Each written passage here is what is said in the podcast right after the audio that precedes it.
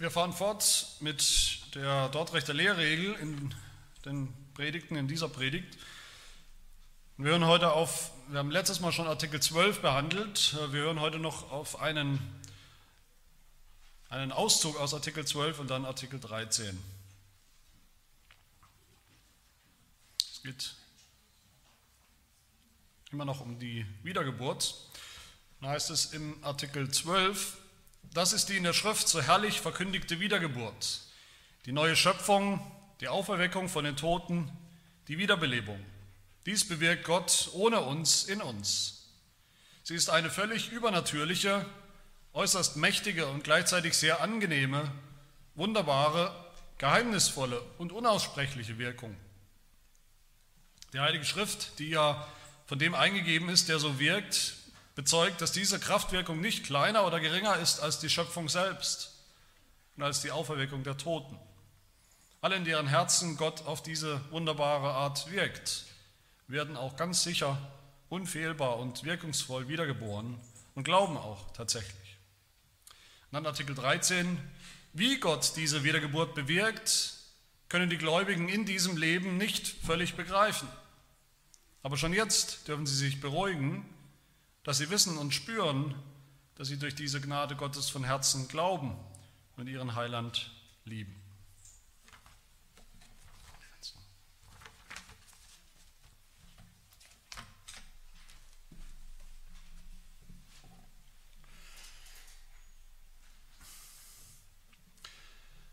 Wer glaubt an Jesus Christus, wer Jesus Christus ist und was Jesus getan hat, der wird gerettet. Das ist eigentlich auf einen ganz einfachen Nenner gebracht, ist das das Evangelium, die christliche Botschaft. Alles steht und fällt mit dem Glauben. Das müssen wir glauben. Der Glaube an Jesus rettet. Der größte Unterschied, den es gibt zwischen Menschen auf dieser Welt, ist nicht, wie sie aussehen oder woher sie kommen, ob, ob sie arm und reich sind, ob sie, was für einen Beruf sie haben oder ob sie überhaupt einen Beruf haben. Der größte Unterschied, was überhaupt die ganze Menschheit jetzt schon und in aller Ewigkeit in zwei Gruppen oder Lager unterscheidet oder spaltet, ist die Frage, ob sie glauben oder nicht. Die, die glauben, werden gerettet, die, die nicht glauben, kommen ins Gericht und die Verdammnis. Wir müssen glauben, das ist in der Bibel überall der wichtigste Aufruf, der wichtigste Imperativ, der wichtigste Befehl in der ganzen Bibel. Aber gleichzeitig sagt dieselbe Bibel genauso deutlich, wir können nicht glauben. Ein Sünder kann das nicht einfach tun. Ein Sünder ist tot und geistlich blind. Er sieht nicht mal, was er sehen muss. Gott, wie er ihn sehen sollte. Jesus Christus, wie er wirklich ist. Und sein Wille ist unfrei, ist versklavt, gefangen unter die Sünde, sodass er nicht das eigentlich Gute will. Glauben ist etwas, was wir tun sollen und müssen. Aber glauben können nur Lebendige, nicht Tote. Nur wenn wir vorher lebendig gemacht werden. Und das ist die Wiedergeburt. Das ist der Moment, wo ein, so ein geistlich toter Mensch, wo kein geistliches Leben war, plötzlich lebendig wird. Und es ist eine Wiedergeburt, genauso wenig wie wir unsere eigene Geburt als Baby damals bewirkt haben oder irgendwas beigetragen haben dazu, können wir diese geistliche Geburt bewirken. Einfach so als Willensakt. Gott muss das tun. Das haben wir uns angeschaut letztes Mal. Letztes Mal haben wir die wunderbare Definition, die biblische Beschreibung von, von Wiedergeburt in Artikel 12 uns angeschaut. Eine sehr klare, sehr umfassende, sehr schöne Definition. Aber wenn das so ist, dass man diese Lehre von der Wiedergeburt, die Wirklichkeit von der Wiedergeburt, das, worum es geht, wenn man das tatsächlich so wunderschön definieren kann, dann stellt sich vielleicht die Frage, können wir die Wiedergeburt sehen? Können wir sie wahrnehmen? Können wir sie beweisen, dass wir oder irgendjemand anderes wiedergeboren ist? Können wir das? Müssen wir das? Ist die Wiedergeburt, ist das der, der Maßstab des christlichen Lebens, an dem wir alles messen, an dem wir uns messen, an dem wir prüfen, ob wir wiedergeboren sind oder an dem wir andere messen? An dem wir messen, wer vielleicht zur Gemeinde gehört oder wer nicht zur Gemeinde gehört, wer vielleicht ausgeschlossen werden müsste aus der Gemeinde, wen wir als Bruder oder Schwester anerkennen im Glauben. Und darum soll es heute gehen, ob man und woran man die Wiedergeburt erkennen kann. Ich habe wieder mal drei Fragen dazu. Erstens die Frage, ob man die Wiedergeburt sehen oder beobachten kann. Zweitens die Frage, wenn man das nicht kann, wozu ist sie dann gut? Wozu ist es gut, sogar notwendig, dass wir davon wissen? Und drittens, woran kann man sie erkennen, wenn man sie nicht sehen kann? Gibt es irgendwelche Effekte, an denen wir sozusagen im Nachhinein feststellen können, dass wir oder dass jemand anders wiedergeboren ist? Zuerst logischerweise die erste Frage, kann man die Wiedergeburt sehen? Gibt es irgendeine Methode, gibt es irgendeine Beobachtung, an der wir oder mit der wir sozusagen empirisch feststellen können, da ist ein wiedergeborener Mensch, ob wir das sind oder jemand anders, da ist Wiedergeburt passiert. Der hat sie oder der hat sie nicht. Ich finde immer wieder hilfreich, auch hier bei Artikel 13, wie seelsorglich und äh, wie seelsorglich hilfreich diese Lehrregel formuliert. Gleich nachdem wir gerade die Definition hatten, eine Definition von Wiedergeburt, was sie ist, die biblische Lehre, da hören wir jetzt in diesem Artikel 13, was da wirklich vor sich geht in der Wiedergeburt, wie das wirklich im Einzelnen passiert, das können wir gar nicht begreifen. Das können wir nicht restlos erklären. Die Lehrregel sagt, wie Gott diese Wiedergeburt bewirkt können die Gläubigen in diesem Leben nicht völlig begreifen, in diesem ganzen Leben nicht, auch nach Jahrzehnten nicht. Das können wir nicht restlos logisch erklären und schon gar nicht sehen.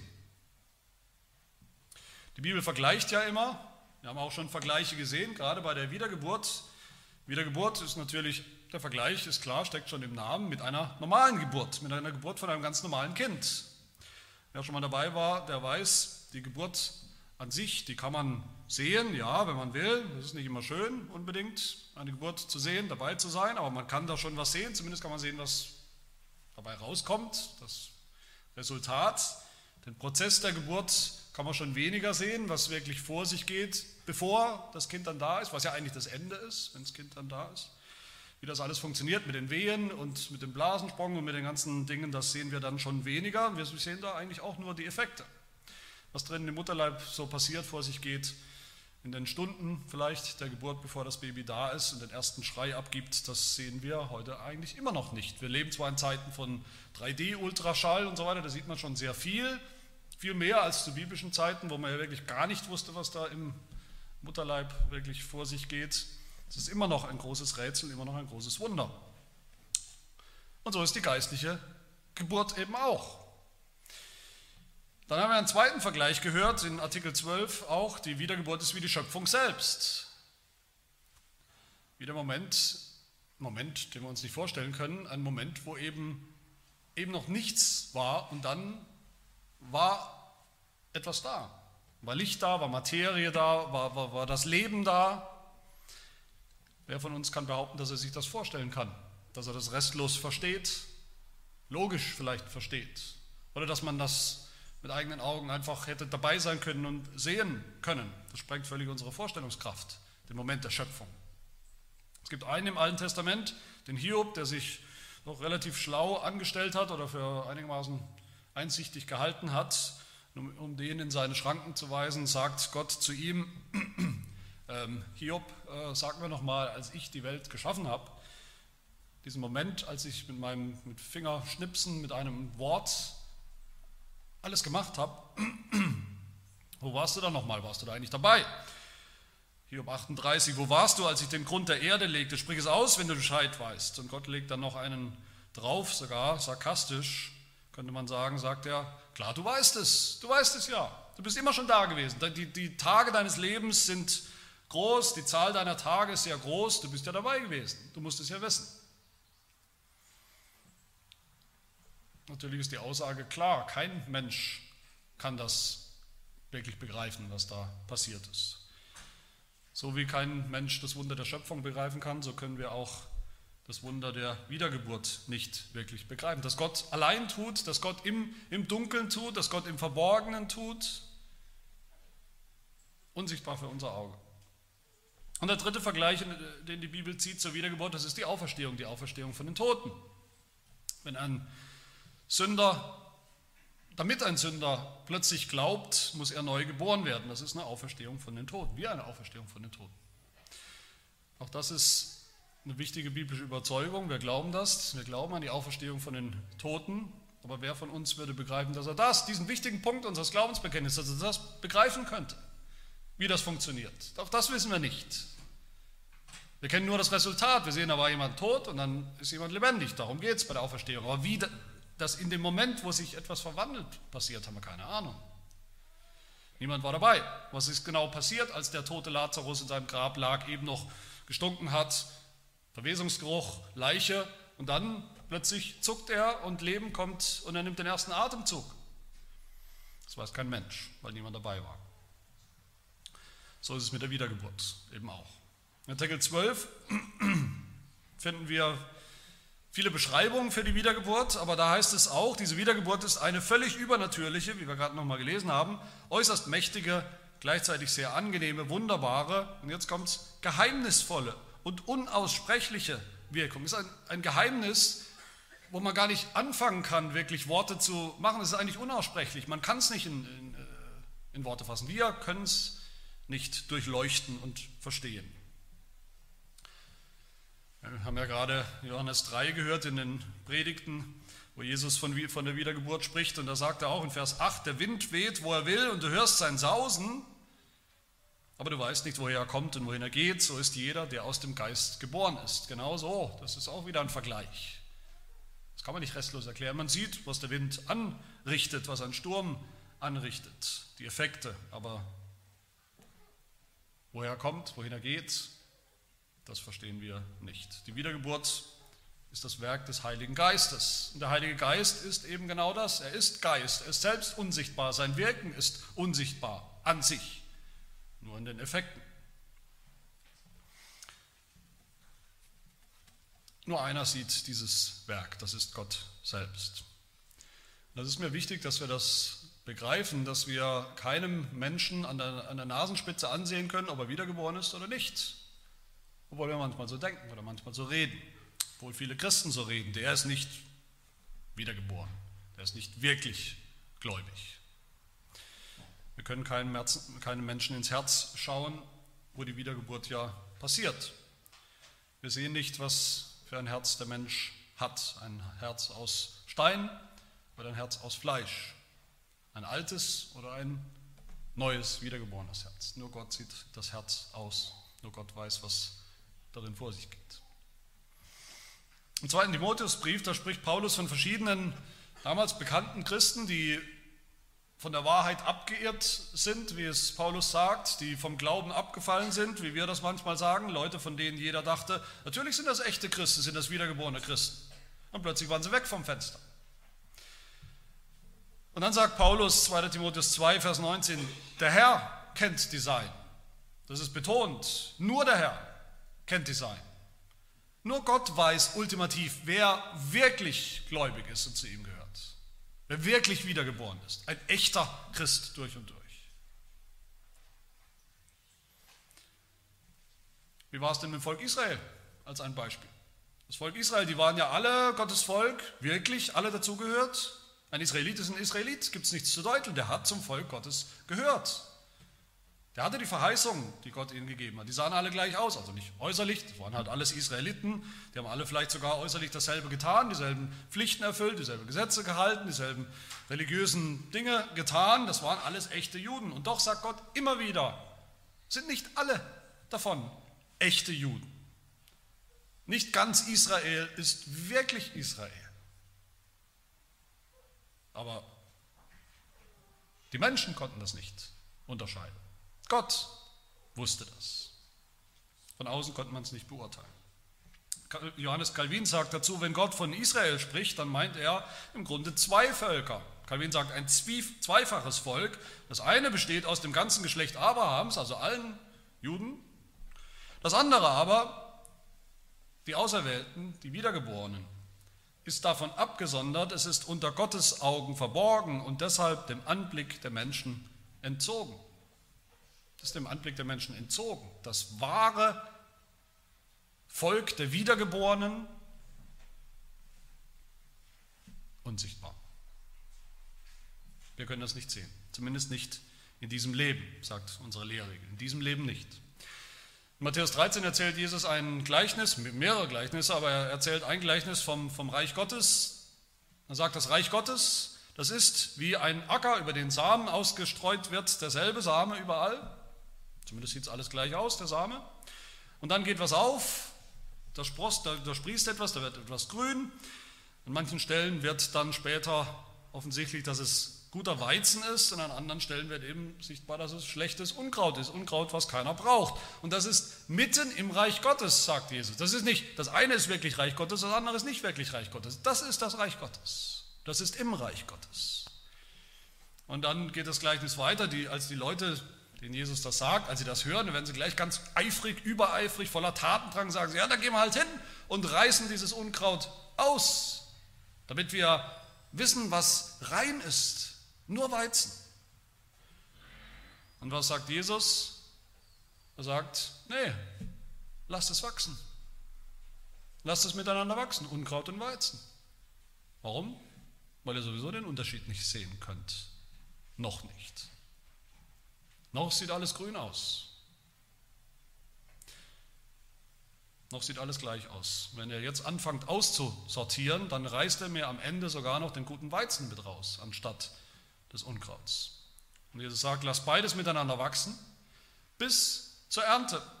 Zur Zeit der Ernte will ich den Schnittern sagen, lest zuerst das Unkraut zusammen und bindet es in Bündel, weil dann sieht man es, dass man es verbrenne, den Weizen aber sammelt in meine Scheune. Und wann wird das sein? Wann ist das? Zur Zeit der Ernte, sagt Jesus. Das ist ein Bild für das Ende der Zeit. Nicht in diesem Leben. Wenn das Ende kommt, der große Tag des, des Gerichts, der Tag des Herrn. Da wird offensichtlich sein, da wird Gott unterscheiden, da wird Gott trennen. Da wird für das Auge sichtbar sein, was jeder Mensch ist. Unkraut oder Weizen, ein äußerlicher Jude oder ein wahrer Jude, ein Scheinchrist oder ein echter Christ, ein Wiedergeborener oder eben nicht, ein Schaf oder ein Bock, ein Schaf oder ein Wolf. All das wird dann sichtbar sein aber eben nicht vorher. Das ist der große Fehler, ein schlimmer, folgenreicher Fehler von vielen Baptisten. Und ich meine damit nicht, nicht nur jetzt Gemeinden, die im Namen Baptistengemeinde haben, ich meine damit alle die, die behaupten, die Gemeinde, die wahre Gemeinde, die besteht aus wahren Gläubigen, das heißt nur aus wirklich Wiedergeborenen. Das ist die wahre Gemeinde. Wer soll getauft werden? Wer wiedergeboren ist. Wer soll zum Tisch des Herrn, zum Abendmahl? Wer wiedergeboren ist. Wer gehört wirklich dazu, die Wiedergeborenen? Sie machen damit die Wiedergeburt, den wahren Glauben im Herzen, der ja unsichtbar ist, zum Maß aller Dinge, zum Kriterium für alles, zum Kriterium für Gemeinde, für das Christsein. Und weil Kinder zum Beispiel, kleine Kinder sagen sie, nicht glauben können zumindest, kann man ihre Wiedergeburt noch nicht feststellen oder sehen. Deshalb dürfen sie auch nicht getauft werden. Deshalb sind sie auch keine Mitglieder der Gemeinde. Zum Beispiel. Mal abgesehen davon, dass theoretisch auch Babys wiedergeboren sein könnten. Wie wir ja von zumindest einem Beispiel der Bibel wissen, von Johannes dem Täufer. Aber nicht, weil es ihm irgendjemand angesehen hat wiederum, sondern weil die Bibel selbst uns das sagt, weil Gott uns das sagt in seinem Wort. Aber mal abgesehen davon, wie soll das, wie soll etwas, was unsichtbar ist, was nur im Herzen passiert, was Gott selber allein sehen kann, die Wiedergeburt, wie soll sowas, was im Dunkeln passiert, unsichtbar, wie soll das der Maßstab sein für alle Dinge, für alles in der Gemeinde? Baptisten verwechseln hier etwas. Sie verwechseln die Zeit, die Zeiten.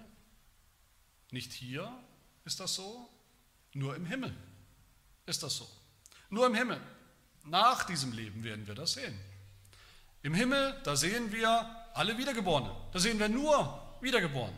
Da sehen wir nur wahrhaft Gläubige. Im Himmel sehen wir eine Gemeinde, die rein sein wird, ohne Schein. Alles rein. Keine Mitläufer. Nur aufrichtige Herzen. Nur wahrhaft Gläubige. Im Himmel gibt es nur die, die wirklich zum Volk Gottes gehören, nicht die äußerlich dazugehören. Keine Namenschristen. Keine Juden, die es äußerlich waren, wie Paulus sagt. Im Himmel gibt es kein Unkraut mehr, im Himmel gibt es nur noch besten Weizen. Aber in diesem Leben gibt es das nicht, diese Reinheit. Das ist das Ziel. Und deshalb hüten wir uns davor zu meinen, wir könnten jemals erkennen, wer wirklich gläubig, wie wir sagen, oder wirklich wiedergeboren ist. Hüten wir uns vor einem vorschnellen Urteil über den anderen, zu sagen, naja, der ist wohl nicht wirklich gläubig. Hüten wir uns davor, Wiedergeburt zum Maßstab zu erheben für irgendetwas in der Gemeinde, weil wir sie, wie gesagt, gar nicht sehen und noch viel weniger begreifen und verstehen können. Und damit sind wir bei der zweiten Frage, warum, wenn das so ist, warum müssen wir die Lehre von der Wiedergeburt kennen? Wenn wir sie nicht, nicht, nicht begreifen können, wenn wir die Wiedergeburt nicht sehen können, nicht empirisch feststellen können, warum reden wir dann überhaupt von ihr? Warum ist es so wichtig, dass wir davon wissen, von dieser Lehre? Einerseits könnte man sagen, ganz einfach, wenn das Wort Gottes, wenn die Bibel, wenn Gott selbst davon spricht, dann ist es wichtig für uns, dann hat es einen Sinn. Das ist immer, immer eine richtige und auch eine wichtige Antwort, aber wir können, wir sollen auch noch mehr sagen. Die Lehre von der Wiedergeburt ist deshalb so wichtig, weil sie mindestens zwei Effekte hat auf uns Menschen, wenn wir sie hören, wenn wir davon hören, wenn wir sie begreifen, diese Lehre, soweit wir können. Der erste Effekt, sie weist die in, in ihre Schranken, die stolz sind, die stolz und überheblich sagen, wie das viele tun, die sich für Christen halten, die sagen, klar kann ich glauben, jederzeit kann ich glauben wenn es nötig ist. Ich kann mich heute entscheiden oder in 10 Jahren oder 20 Jahren entscheiden für den Glauben oder auch nicht, so wie ich das will. Das liegt jederzeit im Bereich meiner Fähigkeit, meiner Möglichkeiten. Das habe ich nicht erfunden, zu reden, wirklich Menschen zu reden. Sowohl Menschen, die nicht gläubig sind, die aber meinen, sie könnten das jederzeit sein und tun, so reden aber auch Leute, die sich für gläubig halten. Die sagen, dass ich gläubig bin und mein Onkel Peter vielleicht nicht, das liegt an mir. Es liegt an mir, dass ich es bin, dass ich gläubig bin, beziehungsweise an Onkel Peter, dass es halt nicht ist. Das ist sein Problem. Ich habe es richtig gemacht, er hat es eben falsch gemacht. Diesen Leuten sagt die Lehre von der Wiedergeburt, macht ihnen deutlich, du kannst überhaupt nichts tun. Du kannst überhaupt nicht glauben, es sei denn, es fällt dir in den Schoß wie ein neugeborenes Baby.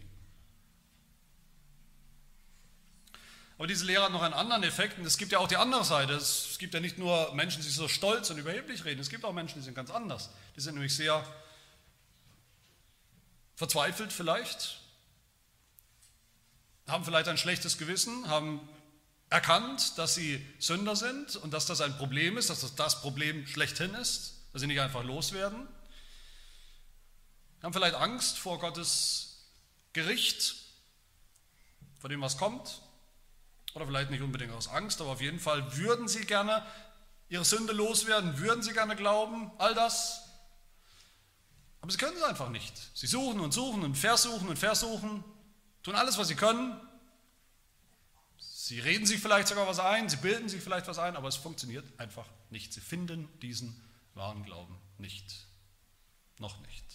Denen sagt die Lehre von der Wiedergeburt, besser Gott selbst sagt ihnen, Du kannst den Glauben überhaupt nicht machen. Das ist die Aussage dieser Lehre von der Wiedergeburt. Wir können den Glauben gar nicht machen. Wir können nicht ein paar Dinge zusammenzählen und dann werden wir wiedergeboren.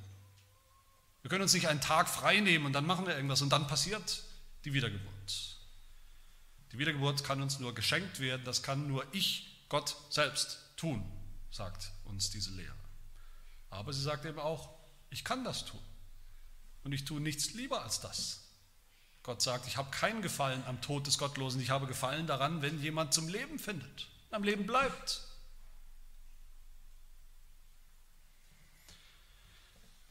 Das heißt, diese ganze Lehre von der Wiedergeburt macht vielleicht deutlicher als, als alle anderen, die Rettung, das Heil, die Erlösung kommt von Gott allein. Punkt.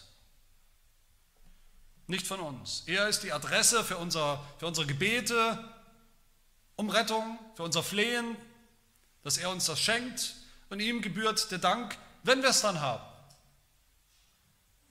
Alles kommt von ihm, durch ihn und für ihn. Und damit sind wir bei der letzten Frage. Woran kann man dann die Wiedergeburt erkennen, wenn überhaupt? Sie passiert im Geheimen, haben wir gehört, im Dunkeln, unsichtbar, verborgen im Mutterleib. Wir können sie nicht sehen, wir können sie nicht restlos logisch erklären, wie das im Einzelnen vor sich geht, die Mechanik, wie das funktioniert. Aber doch ist sie absolut notwendig, die Wiedergeburt, dass wir sie erleben und dass wir sie als Lehre auch kennen. Ist das nicht ein Problem? Da ist was, was notwendig ist, und doch können wir es nicht so richtig begreifen. Ist das nicht ein Problem? Können wir es nicht sehen? Für viele Christen ist das kein Problem. Für Katholiken ist das kein Problem. Für Lutheraner ist das kein Problem. Für sie ist es ganz einfach. Wenn ein Kind getauft wird, um Wiedergeburt. Da ist die Wiedergeburt. Brauche ich nicht zu suchen. Brauche ich nicht zu überlegen. Wenn ein Kind getauft wird, dann wird es wiedergeboren. Man sieht den eigenen Glauben noch nicht, das kann sie noch nicht äußern, aber die Taufe ist die Gabe des Heiligen Geistes und der Heilige Geist bewirkt die Wiedergeburt. Da gibt es kein, keine Unsicherheit. Das ist aber nicht der biblische Weg. Die Taufe mit Wasser, im Moment, wo ein kleines Baby getauft wird, ist nicht automatisch der Moment der Wiedergeburt. Der Moment der Taufe ist nicht automatisch die Wiedergeburt. Wann genau die Wiedergeburt passiert, wie genau sie passiert, das wissen wir nicht. Der Wind weht, wo er will. Was ist dann der biblische Weg? Was wir sehen, ist nicht die Wiedergeburt an sich, sondern was wir sehen, das sind die, die, die Effekte, das, was dabei herauskommt. Das, was sie hervorbringt, wie bei einer Geburt eben, der Prozess der Geburt, den sehen wir nicht im Einzelnen, aber was dabei herauskommt, ein fertiges Kind, das atmet und das schreit, das sehen wir und hören wir. Und was sind die Effekte?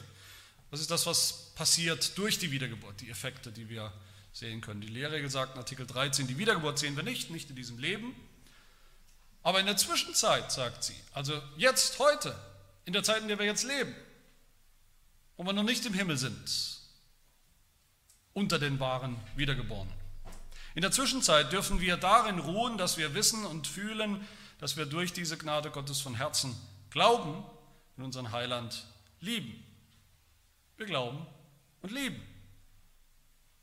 Das sind die zwei Effekte, die dabei rauskommen aus jeder Wiedergeburt.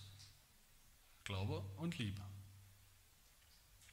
Wer wiedergeboren ist, ganz egal wann das passiert ist, was wir selber nicht wissen, der findet diesen allerersten Effekt bei sich, dass er glaubt. Er glaubt, obwohl er vorhin oder früher noch nicht geglaubt hat. Er glaubt, was er früher noch nicht glauben konnte. 1. Johannes 5, Vers 1 heißt es, jeder, der glaubt, dass Jesus der Christus ist, jeder, der glaubt, der ist aus Gott geboren. Sonst glaubt er nicht. Das ist der erste Effekt. Und wie messen wir diesen Glauben? Jetzt nicht wieder, indem wir versuchen, ins Herz hineinzuschauen, ins Herz hinein zu leuchten, um herauszufinden, ob es da wahrer, hundertprozentiger, echter Originalglaube ist. Nein, Glauben sehen wir im Bekenntnis, dass jemand, der so neu geworden ist, seinen Glauben ausdrückt. Von Herzen und mit Worten. Dass er sagt, ich glaube an Jesus Christus, ich glaube das Evangelium. Ich vertraue darauf von ganzem Herzen. Und der zweite Effekt, er liebt. Wer wiedergeboren ist, der liebt.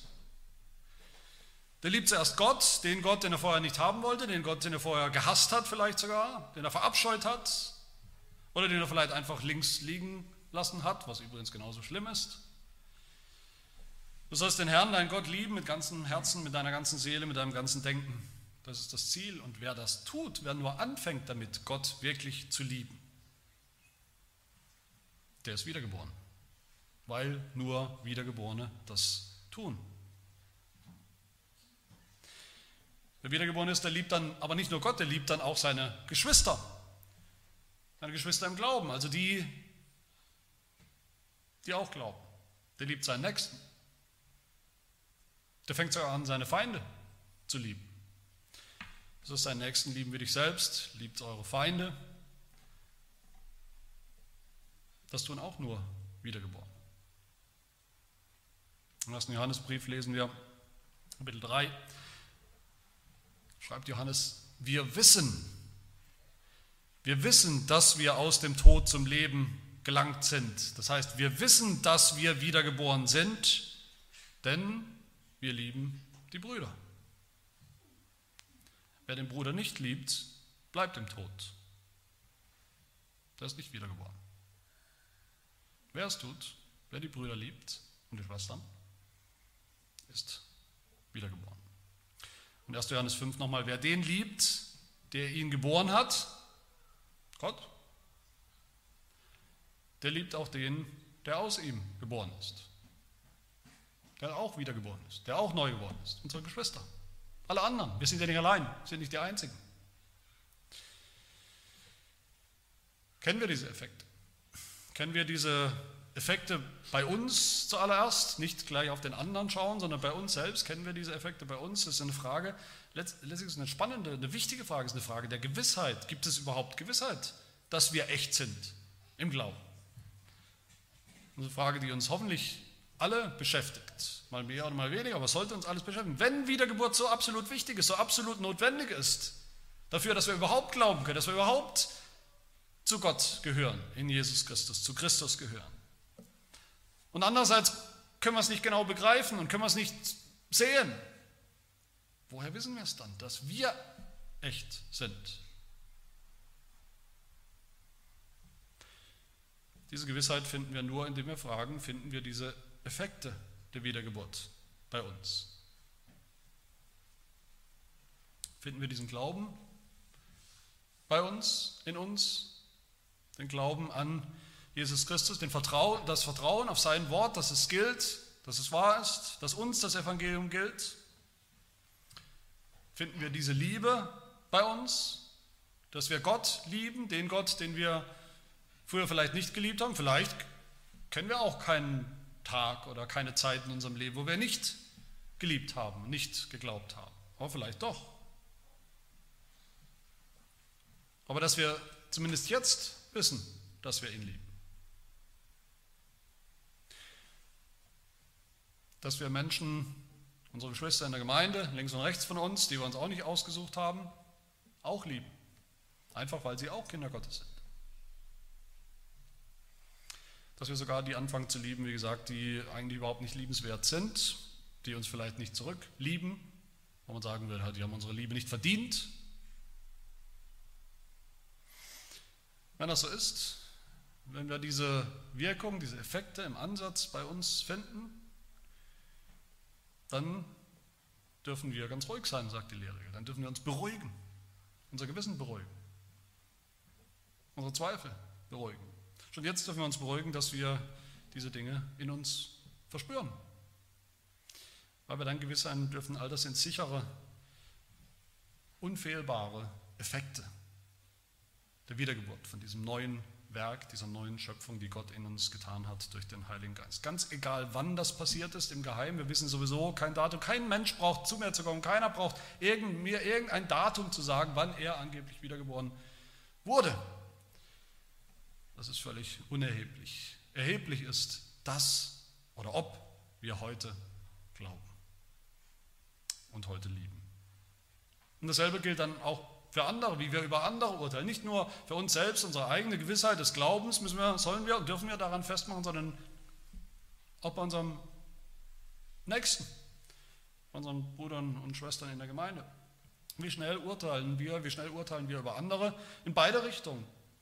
Wie schnell sagen wir, ja, der ist natürlich ein Gläubiger, so wie wir, und dann ist er plötzlich weg vom Fenster und wir täuschen und wir sind erschüttert und enttäuscht, weil wir ja doch wussten, der ist wirklich gläubig. Oder umgekehrt, wie schnell urteilen wir und sagen, der ist nicht wirklich gläubig. Und doch ist er Jahre, Jahrzehnte dabei und ein treuer Christ bis zum Ende. Wie schnell spielen wir uns auf als Richter, als Richter über den wahren Zustand des Herzens von irgendeinem anderen, als könnten wir da reinschauen als wären wir Gott. Was soll unser Maßstab sein, wie wir mit anderen umgehen? Nicht das gigantische, revolutionäre Bekehrungserlebnis, Wiedergeburtserlebnis mit Datum, sondern der Maßstab ist bekennen, bekennt mein Nächster, mein Gegenüber, Bruder, Schwester, bekennen sie ihren Glauben, so wie wir das auch tun. Lieben Sie heute Gott, lieben Sie heute Ihren Nächsten. Dann sollen wir sie auch annehmen als Geschwister im Herrn. Bei aller Unterschiedlichkeit in, in Nebensächlichkeiten. Wir brauchen nicht zu forschen nach der Wiedergeburt. Wann sie passiert ist bei uns oder bei anderen, das wissen wir sowieso nicht. Und wir können auch nicht verstehen, wie sie passiert. Lasst uns auf die Effekte schauen. Lasst uns glauben und lieben. Dann haben wir auch Grund, ruhig zu sein. Ein ruhiges Gewissen, eine Gewissheit des Glaubens. Ruhig in der Gewissheit, dass wir echte Kinder Gottes sind. Neue Menschen in Jesus Christus, der uns neu gemacht hat durch seinen Geist. Amen. Und beten. wir danken dir, dass du uns in deinem Wort in unsere eigenen menschlichen Schranken weist.